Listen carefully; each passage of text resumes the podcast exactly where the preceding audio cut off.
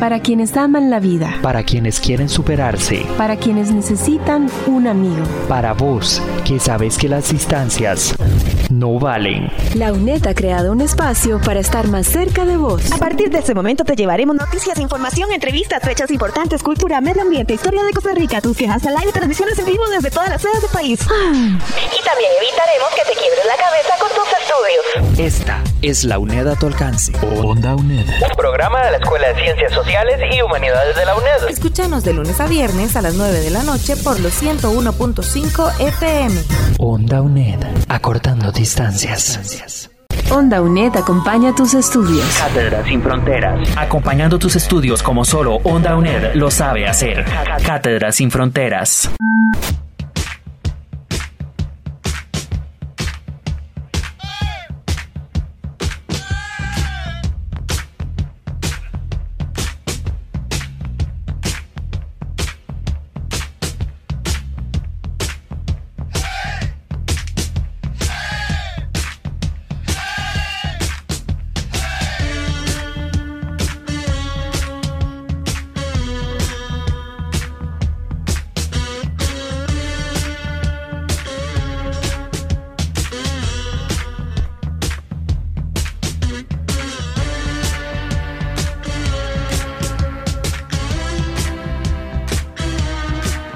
El tema con el que empezamos este programa de Cátedra sin Fronteras se titula Rock and Roll Part 2 de Gary Glitter, tema que forma parte de la película El Guasón. ¿Qué tiene que ver el Guasón con el tema de la justicia restaurativa y la justicia retributiva? Lo averiguarás si te quedas con nosotros aquí en Cátedra sin Fronteras, un programa de Onda UNED. Te acompañan la periodista Ángela Arias y el profesor Sergio Arce como productor de este espacio. Hola Sergio, muchísimas gracias por acompañarnos aquí. Hola, gracias a ustedes. Con mucho gusto vamos a tocar el tema de la justicia restaurativa. Sergio nos acompaña hoy porque es el profesor de la asignatura Intervención Social y Educativa del Infractor de la Cátedra de Trabajo Social. Ya vamos a conversar con él aquí en Onda UNED.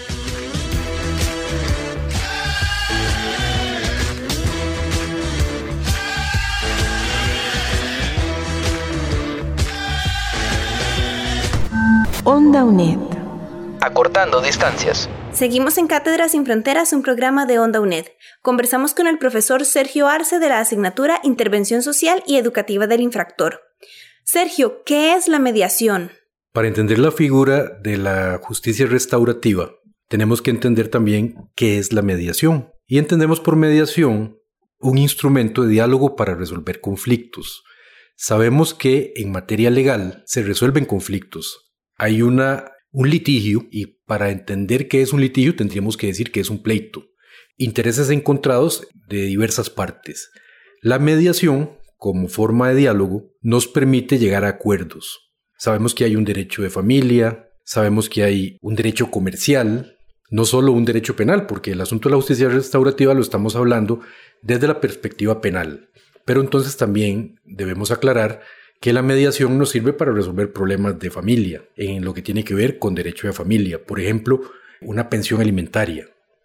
Nos sirve para dirimir conflictos internacionales, por ejemplo, un litigio sobre fronteras. Nos sirve para dirimir conflictos comerciales, supongamos un litigio o pleito legal entre el gobierno y una empresa transnacional. Y si ustedes revisan como estudiantes universitarios y, universitarias, revisan las noticias, nos damos cuenta que la conciliación, la negociación, es parte del día a día de la relación comercial entre las personas, entre los países. ¿Qué es la mediación penal en la justicia restaurativa? Propiamente en lo que tiene que ver con el derecho penal, la mediación implica que el juez o el tribunal pueden condicionar la ejecución de una pena al cumplimiento de una prestación o medida. Hablamos de juez o tribunal porque puede ser, dependiendo de la cuantía del delito que se cometió, que dirima el asunto una sola persona, es decir, un juez, o puede ser que sea una figura eh, de tribunal que implica varios jueces, tres jueces, en el caso de nuestro sistema. La ejecución de la pena estaría condicionada a una prestación, a una devolución, podría ser la devolución de un bien, el daño que se causó, por ejemplo, cuando tiene que ver con un robo, Entonces esta prestación sería la devolución del bien o el pago del bien o un servicio que la persona infractora dé para que la pena que el sistema judicial dictó para esa persona no se tenga que cumplir. ¿Y qué implica un acuerdo? El acuerdo implica de parte de la persona acusada o del infractor una reparación y una aceptación. Implica también que hay una empatía, una empatía con la persona víctima porque el infractor asume la responsabilidad de sus actos. Con respecto a la víctima, se supone que ésta deja atrás su miedo, su rabia, su deseo de venganza. Entonces, eso es lo que busca la justicia restaurativa. Esa sería la filosofía de la justicia restaurativa. Vamos a hacer una pausa y ya regresamos aquí en Onda UNED. Escuchas Onda UNED. ¿Sabías que? ¿Has escuchado el dicho ojo por ojo y diente por diente? Se trata de un principio de justicia retributiva, conocida como la ley del talión. En la Biblia le podés encontrar en los libros del Éxodo, Levítico, Deuteronomio, como parte de la ley mosaica. La ley del talión se puede considerar un avance en el desarrollo del derecho porque establece la proporcionalidad entre el daño recibido por la víctima y las consecuencias de la sanción. Cuando no existe esa proporcionalidad, se producen abusos de poder por parte de la Administración de la Justicia y pérdida de derechos por parte de las personas infractoras y sus familias. Talión viene del latín talles, que significa similares o iguales. De ahí viene la palabra castellana tal, por eso decimos tal cual. Interesante, ¿verdad?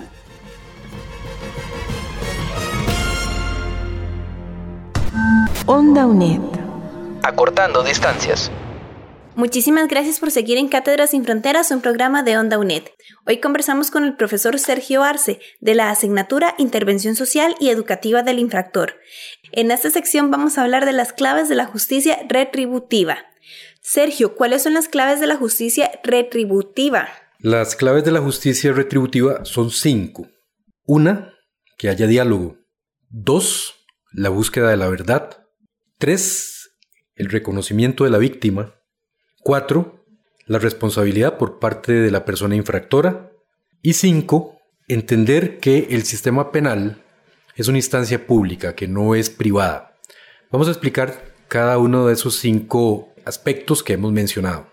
Uno, la apertura del diálogo. Tenemos que entender también que nuestro sistema judicial es esencialmente escrito y el hecho de que sea así es buscando cumplir con garantías procesales, es decir, que la prueba está dada de forma escrita y se puede corroborar que esa prueba fue destacada, fue, fue aportada.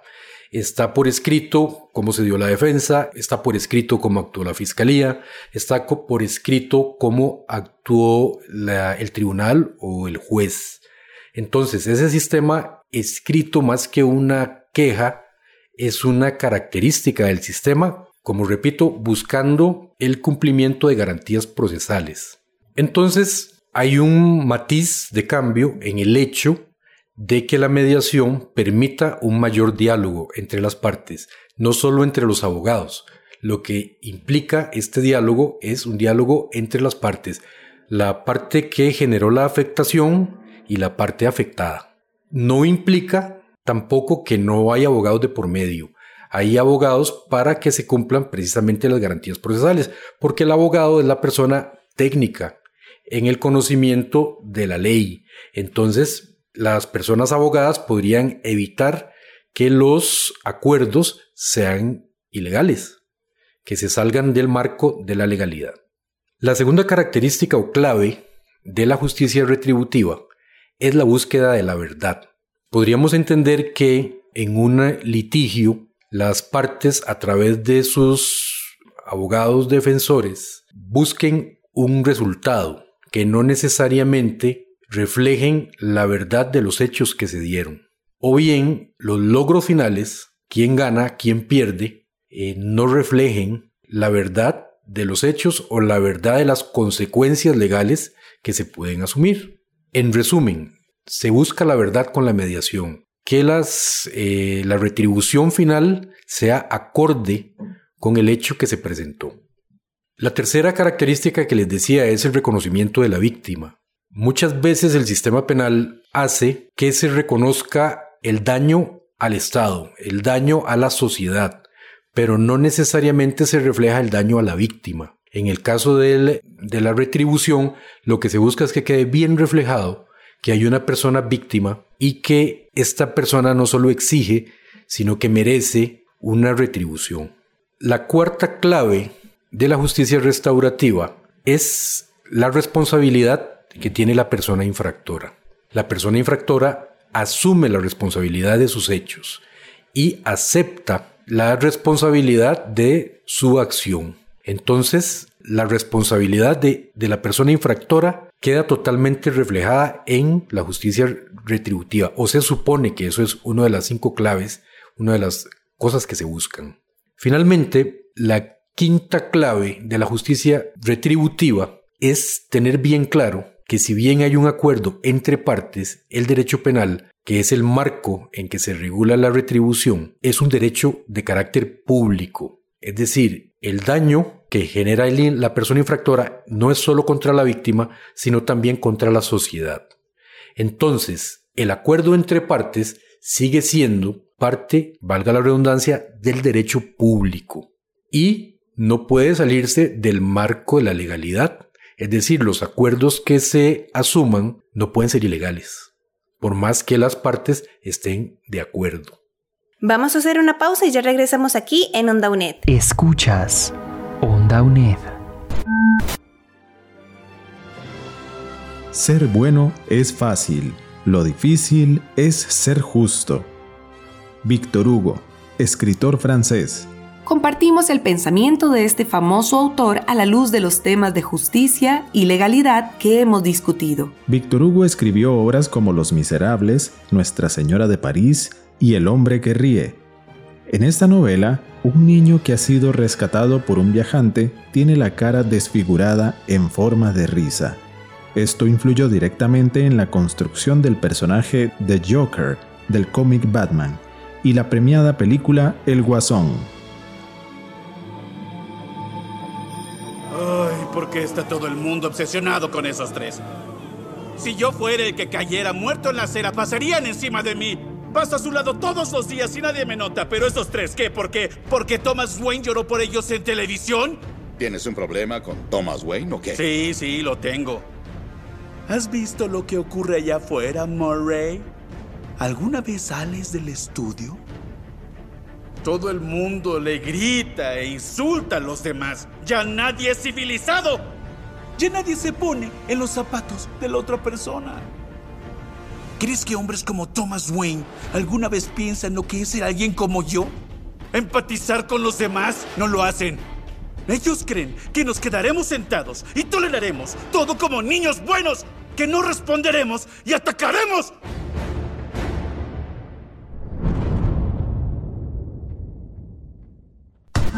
Onda UNED. Acortando distancias. Muchísimas gracias por seguir con nosotros aquí en Cátedras sin Fronteras, un programa de Onda UNED. Hoy estamos conversando con el profesor Sergio Arce de la asignatura Intervención Social y Educativa del Infractor. Sigamos hablando sobre esta segunda clave de la justicia retributiva, que es la verdad. Adelante, Sergio. Una de las características de la vida en sociedad es el ideal de buscar la verdad. Cuando las personas eligen un gobierno, por ejemplo, votan más por el partido que diga más la verdad y se sienten defraudadas cuando creen que el gobierno que eligieron no dice la verdad. Por ejemplo, en el caso del derecho hay una búsqueda de la verdad y esto es poder retribuir a la víctima y también poder castigar a la persona infractora o inclusive castigar al sistema que no logra conseguir la verdad. Por eso sabemos que hay personas que han logrado demandar al Estado y conseguir un pago, una retribución por no obtener del sistema los objetivos para los cuales está planteado el sistema. No solo la legalidad o el, o el sistema legal o el sistema penal buscan la verdad, hay otros apoyos a la verdad, como por ejemplo podríamos decir del periodismo. Muchas veces la persona profesional en periodismo logra llegar a la verdad de forma alternativa que el sistema penal.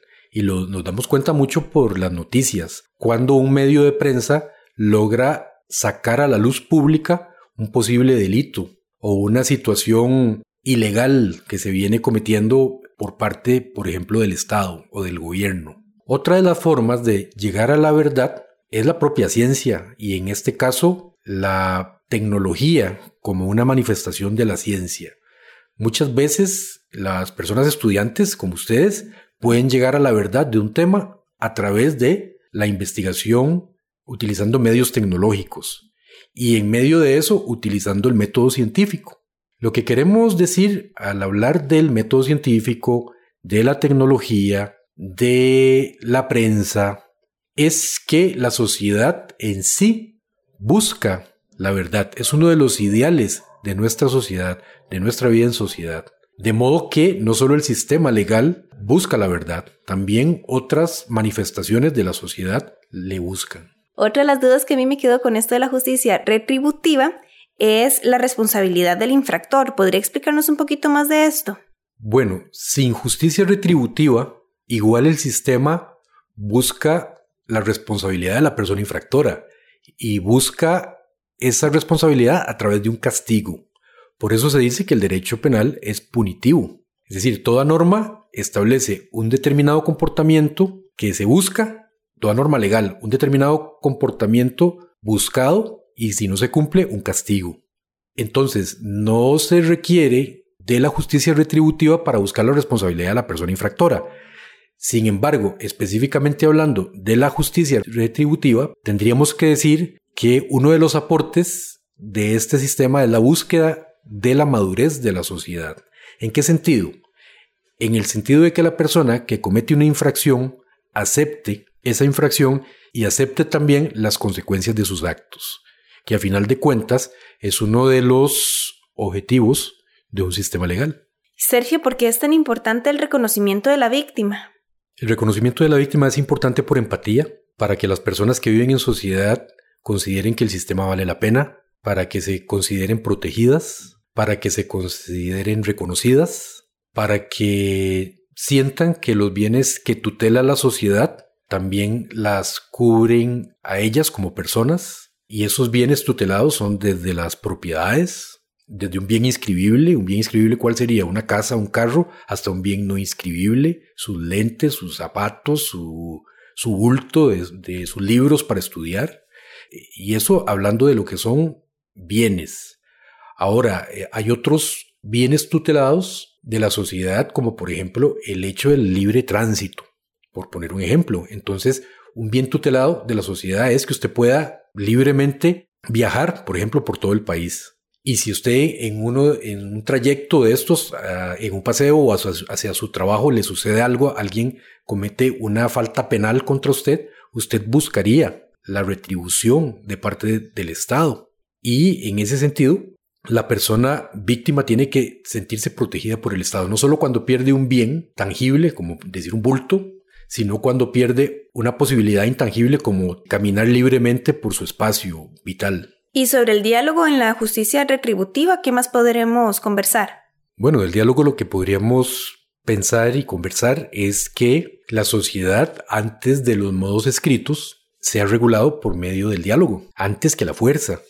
Entonces, si bien antes dijimos que los medios escritos nos permiten cumplir con garantías procesales, el diálogo en sí nos permite resolver problemas de forma más ágil.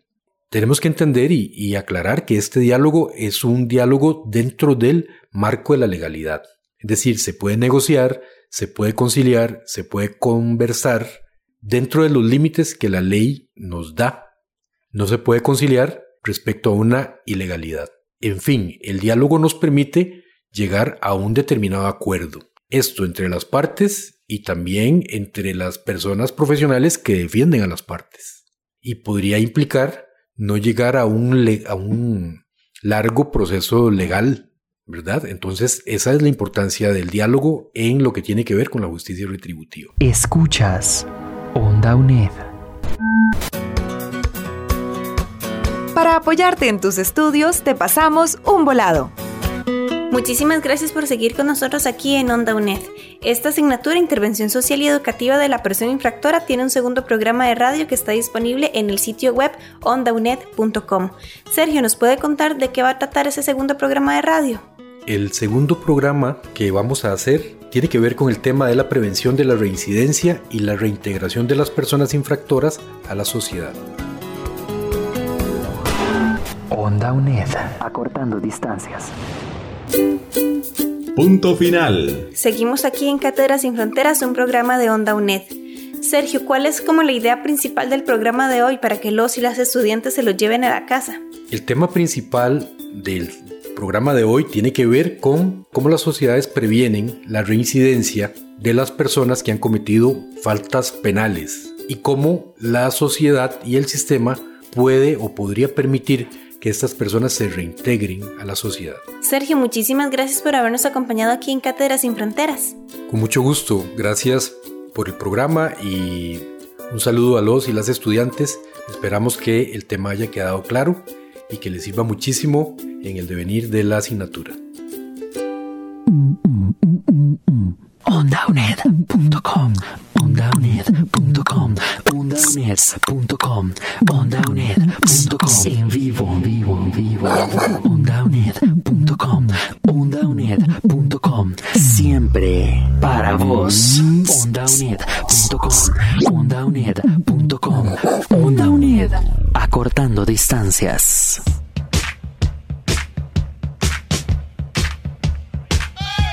Muchísimas gracias por habernos acompañado hoy en Onda UNED.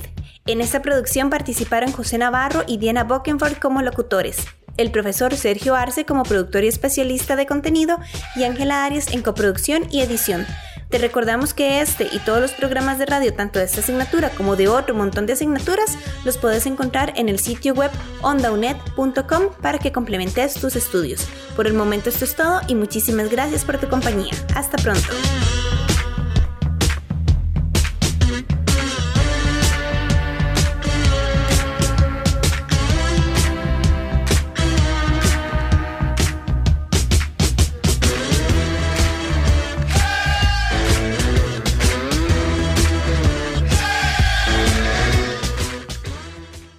Esto ha sido Cátedras sin Fronteras, acompañando tus estudios como solo, Onda UNED lo sabe hacer. Para vos, que sabes que las distancias no valen, esta es la UNED a tu alcance. Onda UNED. Escúchanos de lunes a viernes por los 101.5 FM o desde cualquier computadora en el mundo por ondauned.com. Onda UNED, acortando distancias.